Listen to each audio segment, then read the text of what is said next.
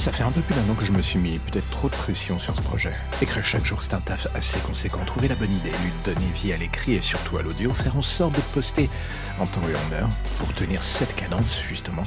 Eh ben, c'est pas toujours simple. La semaine dernière, j'ai fait un break d'une semaine sans rien poster. Ce qui m'arrive excessivement rarement, il faut bien le reconnaître.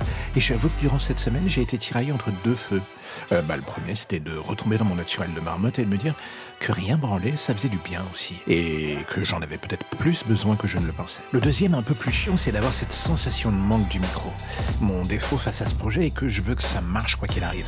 Alors pour y arriver, je fais la seule chose que je sache à peu près faire, c'est-à-dire bosser comme une machine et abattre mes objectifs les uns à la suite des autres.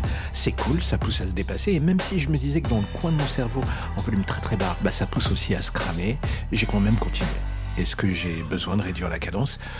On va pas se mentir, oui, sûrement, je pense. Donc, euh, pas que la chose m'emmerde, hein. j'adore toujours raconter des histoires, j'adore parler aux autres, j'adore vous faire euh, partager mon univers bizarre. Mais bien au contraire, en fait, c'est en premier lieu pour éviter justement cette sensation de se cramer en vol qu'il va peut-être falloir que je réduise. Tout simplement parce que je pense que ça serait pas un service ni pour vous ni pour moi de continuer à poster pour poster. Ça se sent quand j'ai pas envie, ça se voit dans le, enfin ça se voit, ça s'entend dans les cris, dans la voix, et je suis pas très bon pour le cacher, donc ça sert à rien. Je pense juste qu'avec l'année qui se termine presque à la consolidation de l'audience, faut juste que je réfléchisse un peu à ce que va devenir l'année prochaine en fait, et surtout ce que je vais dire, ce que je vais essayer de raconter, et comment je vais le raconter. Je pourrais continuer sur le même format ultra court encore et encore.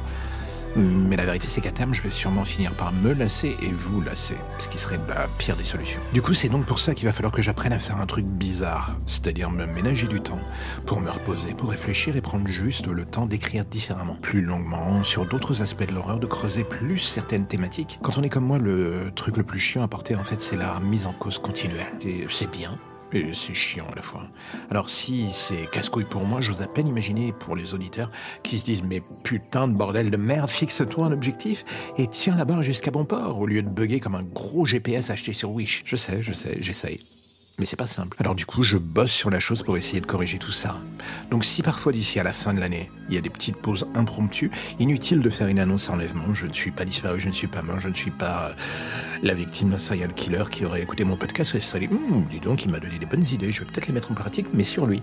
Non, ne vous inquiétez pas, ça ne sera pas ça, ça sera juste que votre euh, humble narrateur aura pris la petite décision de se reposer un peu, de profiter de la vie et chercher dans cette attitude totalement zen euh, comment organiser ses pensées les plus sombres pour en faire du caviar narratif à votre attention.